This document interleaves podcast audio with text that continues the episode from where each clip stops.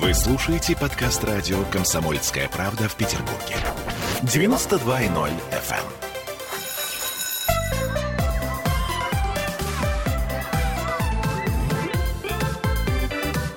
Родительский вопрос. 11 часов 3 минуты в Петербурге. Всем привет. Мы начинаем родительские вопросы. Сегодня в нашей студии, что очень приятно, э, несмотря на третью, да, третья волна пандемии, мы встречаемся очно. Нутрициолог Ольга Панова. Привет, Оля. Доброе утро. А, и э, психоаналитик Дмитрий Альшанский. Э, доброго дня. Вот, мы в прямом эфире, поэтому можно нам э, звонить, писать. Э, телефон прямого эфира 655-5005. И э, также писать трансляции ВКонтакте, это нам удобнее, потому что мы сразу видим и стараемся отвечать. А, сегодня мы поговорим на тему отверженных. Ну, такое вот очень сложное и э, многоплановое слово. Поговорим мы все-таки о бытовых каких-то вещах, которые происходят внутри семьи. Но, друзья мои, я вам предлагаю, если у нас останется время, то мы каким-то образом еще попытаемся затронуть социальный аспект отверженности. То есть что происходит, например, в школах, в садиках и так далее. То есть э, в общем коллективе, когда тоже есть человек отверженный. По крайней мере, мы можем эту тему начать. И это я к вопросу о еде хотела, Оля, сразу предупредить. Я помню, что у нас был в школе мальчик, которого все гнобили из-за того, что ему бабушка приносила сырки. И он был отверженный. И как-то все над ним так ржали, и он так стеснялся этого всего. Он говорит, бабушка, уходи. Она, ну как же, а сырочек? И, вот. и бабушка тоже это чувствовала э, и реализовывала все свои садистские влечения таким ну, образом. Ну да. да, это издевательство на самом деле, потому что что же нести это положи контейнер, ну бизнес-ланч, это, бизнес-ланч, говорю, ланч положи ребеночку в сумку, пусть он спокойно поест. Зачем демонстративно ну, в школу вот, приходить? Вот я говорю, что тут э, поведение э, взрослых, оно часто провоцирует эту отверженность в коллективе. Но это мы чуть-чуть позже обсудим. А, смотрите, я как анонс сформулировала а, то, что э, иногда родители оставляют у кого? Ну, конечно, у бабушек, да, оставляют внезапно, оставляют надолго, предположим, какие-то семейные проблемы решают, и ребенку считают, что лучше не знать об этом. И вот нам тут же пишут комментарии. Комментарии очень э, разумные, Софья нам пишет. Обсуждайте, не обсуждайте, одинокой маме приходится выживать, работать, вот и оставляют деток бабушкам. И спасибо спасибо, что бабушки есть, а то совсем было бы плохо. Совершенно разумно. То есть мы же не говорим, что мы против бабушек или что мы против того, чтобы оставляли детишек бабушкам. Конечно, нет. Самый близкий человек, по сути дела. Я, например, когда оставляю ребенка с бабушкой, всегда знаю, что она его точно не обидит. И ну, это ключом является. Ну, тут, скорее всего, немножко э, друг, о другом идет речь. Идет речь об ощущении ребенка. Одно дело, мы, допустим, оставляем бабушке. Бабушка э, заботливая, бабушка, как у нас бабушки сладостями любят подкормить. Конечно, конечно. Вот. И э, бабушка это женщина, которая еще больше любит вашего ребенка. Ну, уж, по крайней мере, намного больше, чем вы. И правильнее его воспитывает. И игрушки ему покупает все, которые он захочет. У меня бабушка такая была. Вот я приходила с ней в детский мир, и она мне покупала вот что-нибудь одно одно, вот все, что я захочу. Один раз она мне купила обезьяну за 18 рублей. А вы представьте себе, да? Живую, что ли? Практически. Немецкую обезьяну, она была с меня почти ростом. Бабушка так подумала, подумала, говорит, окей, хорошо, давай возьмем.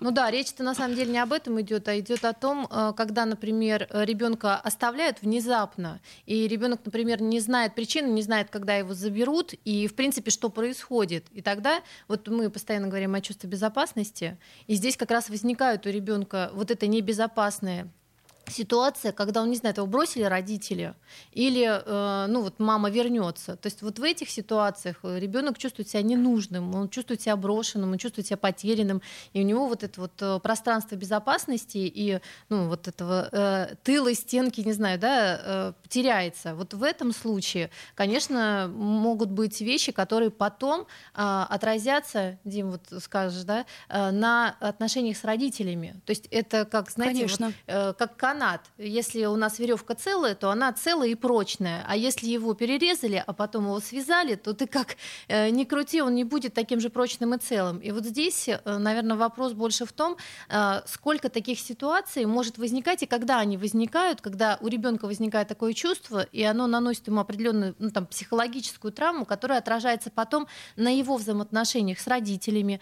Э, и потом мама удивляется, а чего ты ко мне так относишься? Ну, я, конечно, все утрирую. Но тем тем не менее, Да. травму это оставляет Конечно. по-любому. И, э, и это также и наносит э, определенную э, там травму, э, не травму даже, а, допустим, отношение его к другим, потому что он же тоже будет э, с опаской относиться э, к взаимоотношениям, например, там с друзьями, а они его бросят, не бросят, там, а потом уже э, там с мужчиной или женщиной, в зависимости от того, э, мальчик это или девочка. Базовое доверие. Да, да, да. Вот здесь, Дим, как? Тут вот надо, вы верно сказали, да, есть событийная канва, и она может у разных людей совершенно по-разному оцениваться и окрашиваться. Одного ребенка оставили у бабушки, и он счастлив просто. Э, И мой, например, ребенок настаивал, чтобы я его из садика забирал самым последним. И Ого. как- да, потому что он еще не наигрался, видишь ли. И когда я приходил, их там двое сидит, он говорил, ну, опять Не угадал. я, я еще не, не закончил. Да, и поэтому нужно приходить, там он, садик в 6 закрывается, две, две, две минуты без, без шести нужно приходить наверняка, чтобы уже точно никто А у меня, не кстати, ребенок помнит до сих пор, ты меня забирала самым последним. Ну вот я говорю, я не забирала тебя самым последним один раз, это было. А он вот запомнил. ему 20 лет, он до сих пор помнит. У меня тоже это ощущение. Я помню вот себя, стоящую у забора э, детского сада и ждущей маму, и понимающей, что мама меня, может, и не заберет. Хотя мне уже было много лет, и, в принципе, достаточно, так сказать, высокий интеллект. А, Ну я вот да, вот это себя обмануть. возникновение вот этого ощущения у детей, оно вот с чего? То есть каждый раз его забираешь, каждый раз не последним. Это один раз было. И вот насколько, э, это же на самом деле маленький возраст, до 7 лет, насколько вот до сих пор помнит. А В психоанализе это называется оральная кастрация, да, момент отлучения от, гру- Э. от груди, да, А, потому что вся, вся история задолго до детского садика начинается. А когда ребенка отлучают от груди, это как происходит?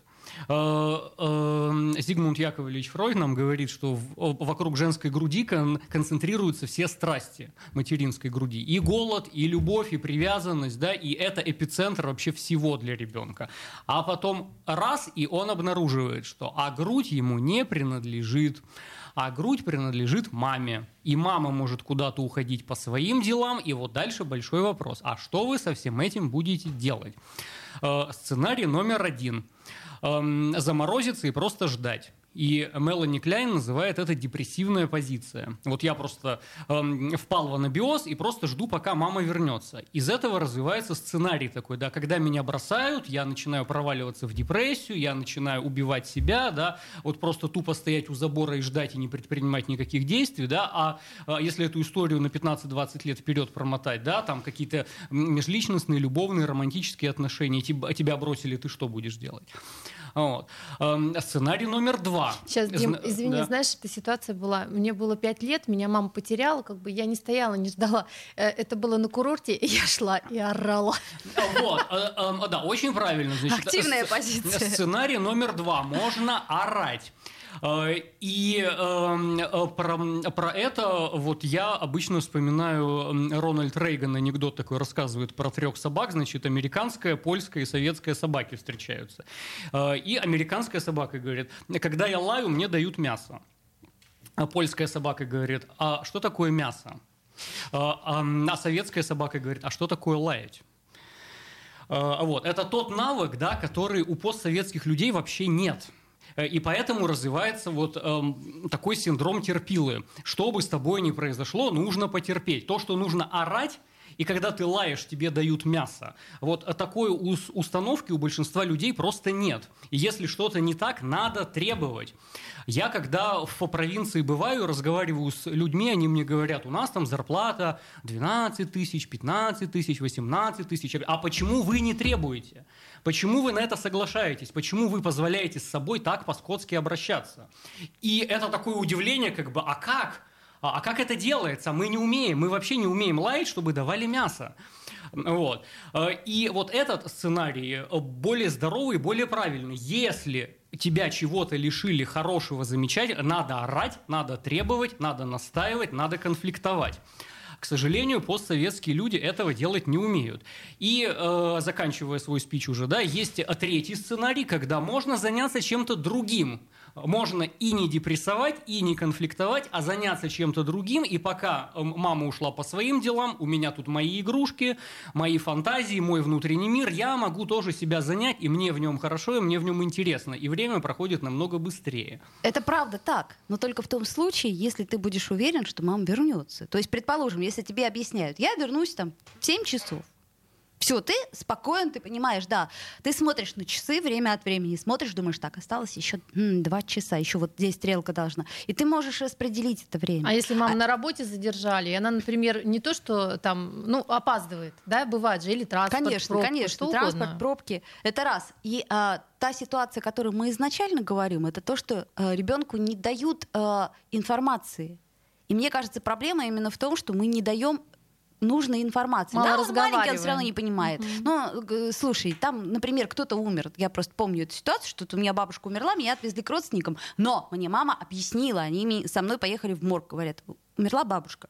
Ты должна поехать к тете Фаине. И я говорю, О, окей, я все поняла. То есть мне было очень мало лет, там 4 года, но я поняла, что произошло какое-то горе, и что это вынужденная мера, и что им совершенно не до меня. Это не потому, что тебя бросают, Это не потому, а потому что, да. а ведь они же могли поступить, как большинство родителей, просто Отдать и не уехать. сказать. Для чего? Для того, чтобы не травмировать ребенка, потому что смерть, ну, это такая сложная штука, тем более бабушка. То есть зачем травмировать? Ну, он же все равно ничего не А меня понимает. в деревне на похороны брали. Ну, это событие для Не, ну, деревни, это для деревни. конечно, да, да. А, Ребенка травмирует тревога. Тревога, Тревога вот. рождается от непонимания. Вот Что-то происходит, я не знаю, что говорю. происходит. От этого я начинаю загоняться. Да, от этого тревога. А, друзья мои, мы сейчас сделаем небольшую паузу, а, после нее вернемся в эфир, и я напомню, что мы в прямом эфире. Родительский вопрос. Вы слушаете подкаст радио «Комсомольская правда» в Петербурге. 92.0 FM.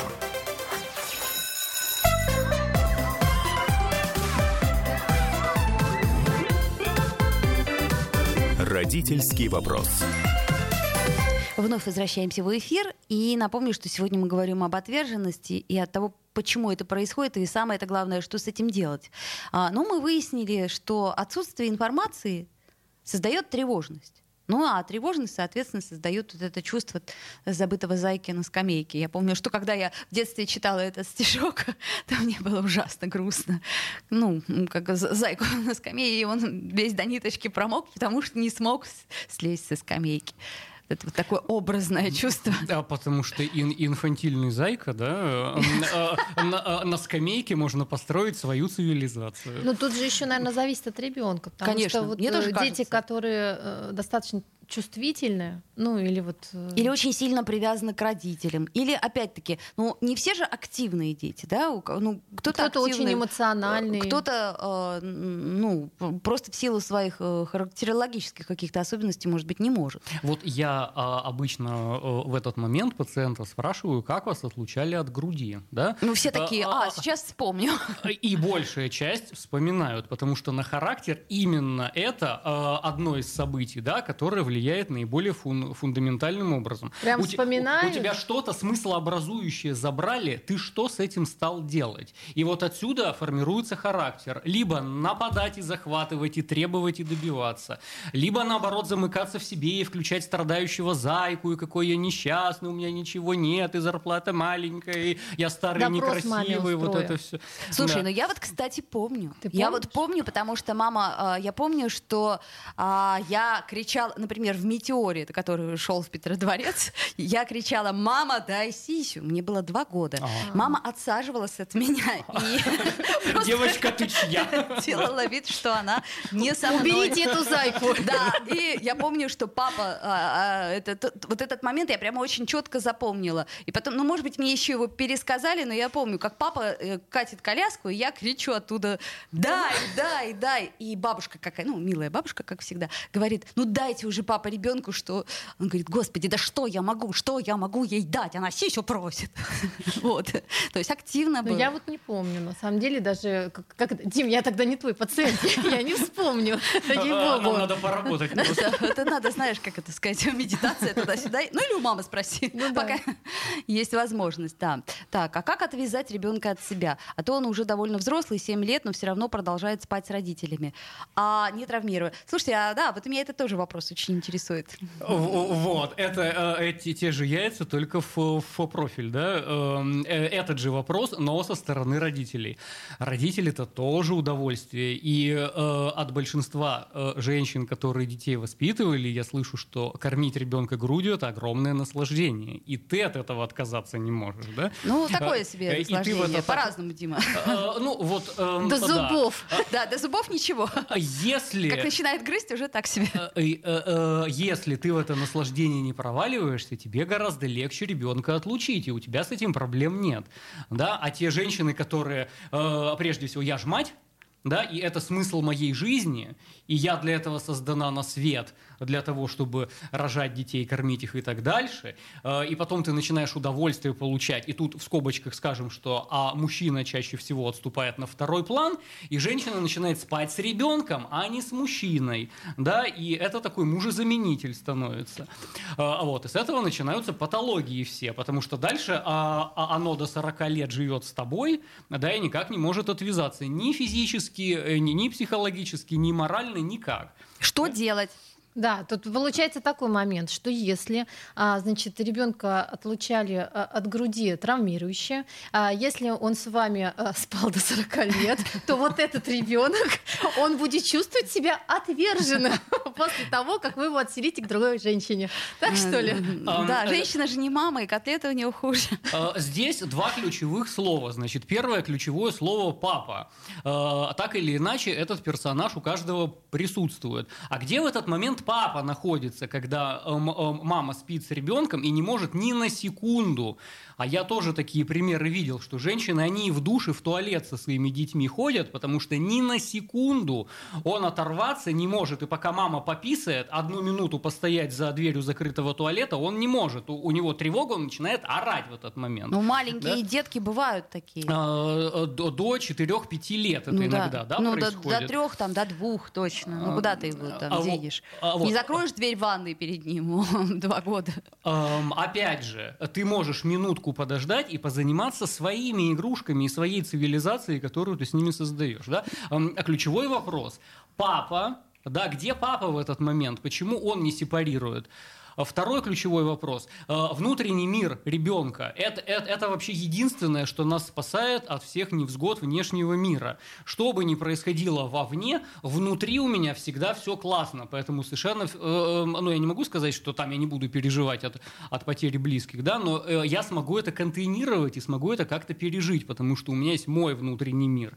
И даже те близкие люди, которые уходят, они внутри у меня все равно остаются. И внутренний диалог со всеми значимыми фигурами моего детства, а, м, уже многих нету, и папы у меня нету, да, я все равно продолжаю вести этот диалог, потому что он у меня внутри все равно живой, и я могу на него опираться. Это очень важная такая прочная фигура для меня, да. Вот. Э, И э, вот в этот момент сепарации уже все эти вопросы возникают.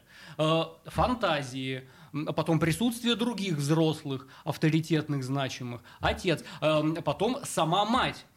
А она что, ребенка рожала как свое продолжение, как дополнение, как свой орган, что ли? А подожди, вот надо сразу дополнение пишут. А если папы нету? А, Папа в любом случае есть. Потом есть же такое понятие, как отцовская функция, да, и... Сегодня он есть, завтра его нет.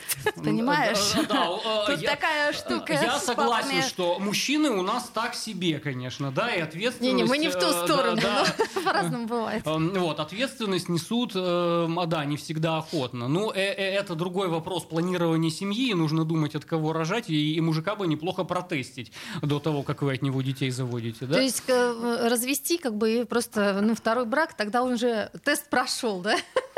Э, д- До того, как вы в, в постель идете, можно протестить человека на вообще степень ответственности, взрослости, да, а, а- а готов ли он хотя бы за себя нести ответственность, не говоря уже там об, об- об- об- об- об окружающих, а он за ваш кофе платит или не платит, например, ну вот и все такое. Ну, да. знаешь, многие за кофе платят, а толку никакого нет. То есть э, тут вопрос э, очень философский, и разные бывают ситуации. А потом, дорогая, я не готов, ах... э, За ты- кофе я заплачу, а все остальное, пожалуйста, А ты сама. да, да. А, а, Вот. Вот, я и говорю, это отдельный вопрос, нужно как-нибудь про мужскую ответственность. Э, С этим у нас в России косяк, я согласен. Мужички у нас так себе, конечно, в этом смысле.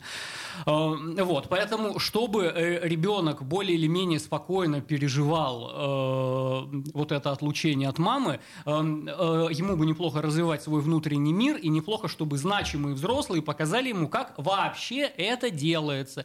И когда ребенок, например, в садике около заборчика стоит и ждет, приходит мама, она что ему говорит? И, и вот это очень важно, как она обозначит. А я тоже по тебе тосковала, я Ну, тоже конечно, да. грустила. И я, и я переживала то же самое, что и ты. Я, я к тебе торопилась. И извини меня, что я так долго шла. Да? Я, я тоже хотела тебя увидеть как можно скорее. Я да? представила маму, которая подходит к забору, отойди от забора. Что ты стоишь? Иди играй. А, а, а вот, а можно же совсем по-другому, как бы можно игнорить просто детские переживания. Так, давай быстро собирайся, что ты тут еще до сих пор там еще сменку не переодел и все такое, да? И ребенка начинают шеймить.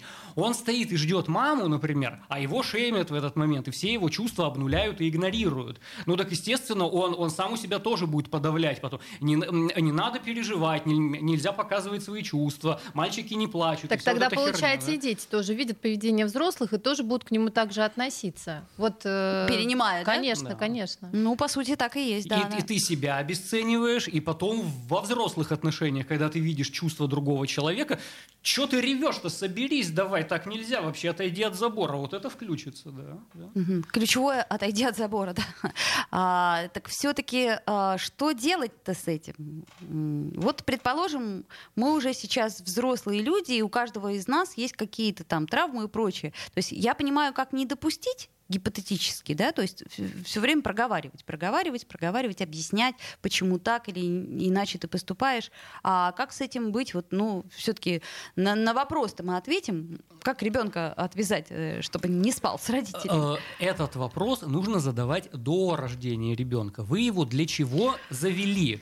Вам ребенок для чего? Это, это, это ваш орган какой-то? Или какой у вас киндер-проект вообще? Да подожди, киндер-проект. Это же иногда случается. Ты знаешь, ребенок, например, он бежит такой к тебе, ему приснился страшный сон, он прыг к вам в постель, такой, ага, А ты слышишь, в проекте тебя сейчас не было.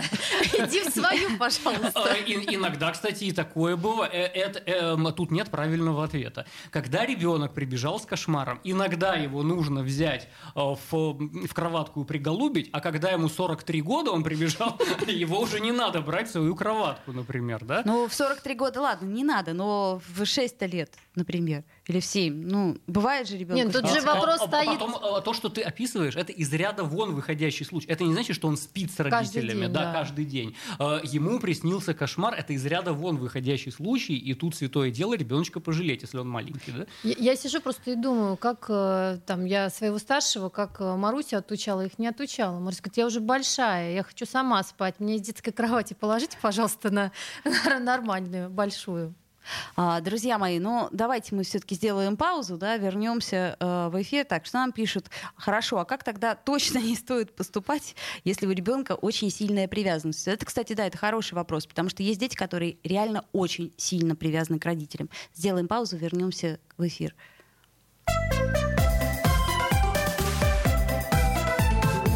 Родительский вопрос. Вы слушаете подкаст радио «Комсомольская правда» в Петербурге. 92.0 FM.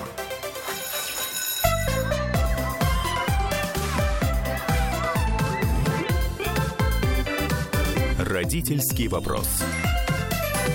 Напомню, что мы в прямом эфире. Ольга Панова, Дмитрий Альшанский, я Ольга Маркина. И продолжаем разговор об отверженности. Ну, смотрите, у нас, в принципе, есть еще э, четверть поговорить о том, что происходит э, в школе в школе, в саду. И мне кажется, что э, эта отверженность, которую вот родители, может быть, чаще всего случайно сформировали, она может как-то и в школе послужить э, нехорошую службу, что в одну сторону, что в другую сторону. То есть кто-то становится таким ярким лидером, прикрывая вот это вот всю эту боль, а кто-то наоборот э, становится, как бы это помягче сказать, тем самым изгоем. изгоем. Да.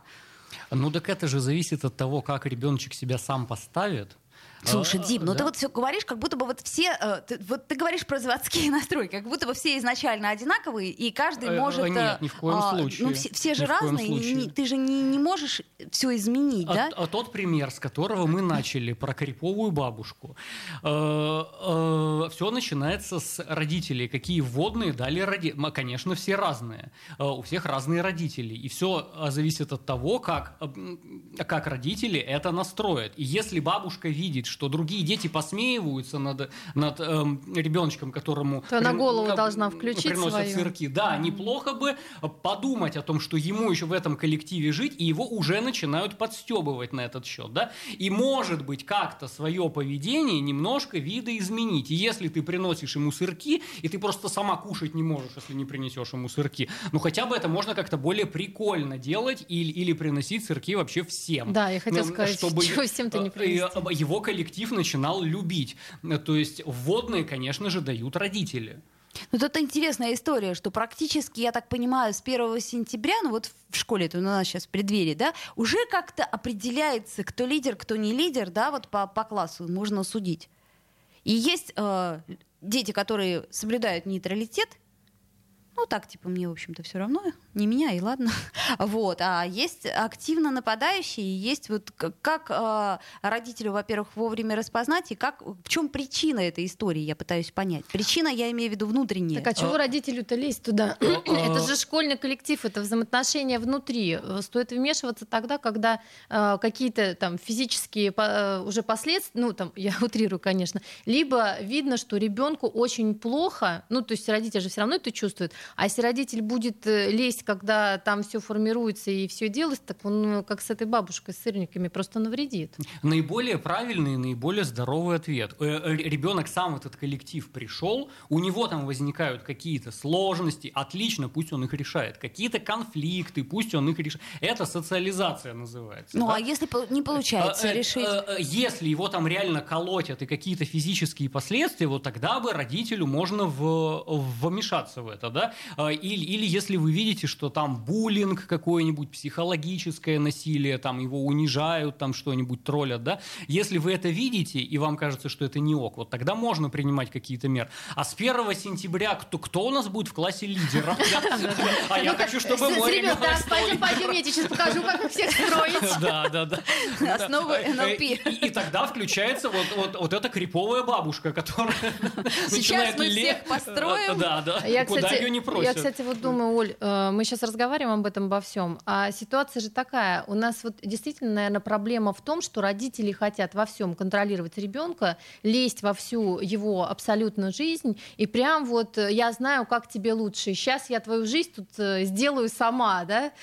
Тем более, если там мама не работает и всю жизнь посвящает ребенку. А Да. вот эта девушка нам не подходит. Да, да, да. Ищи другую. Отойди, пересядь от нее. Это откуда берется? Это берется от того, что у мамы у самой жизнь неполноценна, и она ребенка рожает как заглушку или как значит, домашнее животное для того, чтобы сделать свою жизнь интереснее, разнообразнее. Вот эм, к этому подтягивается я же мать, когда смысл моей жизни это жизнь ребенка. Мама свою жизнь прожила, проживет и твою. Да, и тогда вот это включается. Так эм, эм, я говорю еще до рождения ребенка, вот неплохо бы эти вопросы задать. Он вам для чего? Он просто заглушка вашей пустоты какой-то? Или, или вы его как самостоятельного субъекта рожаете, и тогда он сам будет строить Но отношения, здесь же сам будет строить конфликт, и, и- и на каком-то этапе он от вас уйдет, и это нормально. Ну тут вопрос-то весь еще в том, что э, та же самая мама, ну или папа, да, по-разному, они могут сценарий проигрывать тот, который с ними родители проигрывали. И вот здесь получается замкнутый круг, э, потому что, допустим, этому же родителю тяжело из этого выйти, ну там без какой-то помощи или без того, чтобы он работал над собой, да. Э, дай бог, чтобы у него, нап- например, в детстве были проблемы, и он думает, я не хочу таких проблем, но ребенку в дет, ну в коллективе разговаривает с ним, ну не лезет, да, до какой-то степени, как бы не лезет, чтобы он этот сценарий поменял. Но ведь это должно в голове созреть, что-то должно подтолкнуть, а ведь это очень большой труд родителя над самим собой. С одной стороны, эм, да. Э, Для этого и существует моя профессия, чтобы менять сценарий. С другой стороны, эм, родителей как минимум два. И значимых взрослых обычно много, поэтому не бывает так, что я просто взял и скопипастил одного из родителей. Э, мне вообще очень повезло, потому что у меня много бабушек и дедушек было, и у них никогда не было однозначной точки зрения по поводу, ну там, если не брать какие-то крайности, да, а там я, будучи маленьким ребенком, залез и съел малину.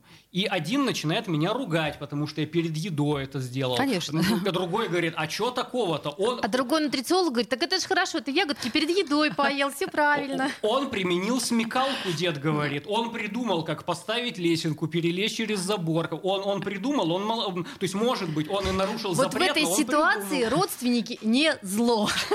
Ну, кстати, да, у меня тоже всегда были зеркальные точки зрения, и поэтому я принимала решение сама. То есть я думаю, а, ну, в общем, мне выгодна точка зрения, что я молодец. Поэтому я буду считать, что я молодец. А, и, и к этому нужно всегда подтягивать какого-нибудь взрослого, который говорит, что вот в этой ситуации ты молодец, а ты вот в этой ситуации молодец. Да, и тогда ты собираешься... Да, и тогда ты всегда молодец. Это вот, я, кстати, отлично. вот э, к у, у Олина, э, Колиной Тираде как раз хочу при, пример привести. Моя подруга рассказывала, как ее свекровь, значит, э, сказала про ребенка э, гланды удалять гланды, и можно было с наркозом только за деньги. А что-то у нее денег не было, она говорит, вот вы, может быть, там, ну, дадите денег, она говорит, зачем? Я своему сыну бесплатно удаляла, и без наркоза, и ты удалишь бесплатно. И, и это, это такой какой-то был и для меня шок. Я думаю, боже, бедный ребенок. А, мы все страдали, а ты что, лучше, что да, ли? Да, да, да. Бог терпел по, и нам велел. По да. сути дела, всем надо страдать. Зачем? Не, не надо еще деньги на это тратить. Мы же пережили, и ты переживешь. А бабы в поле рожали. Ну, это мы помним. Вот это тогда вот совершенно понятное вводное про то, что жизнь — это боль и страдания. Если ребенку это внушают, естественно, он будет... И у него будут конфликты, его будут бить, он станет изгоем. Почему? Потому что жизнь — это боль и страдания. Казалось бы, всего лишь гланды, да? Что такое ерунда какая, действительно, всего лишь гланды. Но вот мне кажется, что э, в 21 веке, если можно минимизировать какие-то страдания, то ну почему бы их не минимизировать? Мне кажется, их больше становится, и больше, больше... всяких вещей, с которыми приходится разбираться как родителям, так и детям. И вот здесь, э, мне кажется, самый важный вопрос для самого родителя.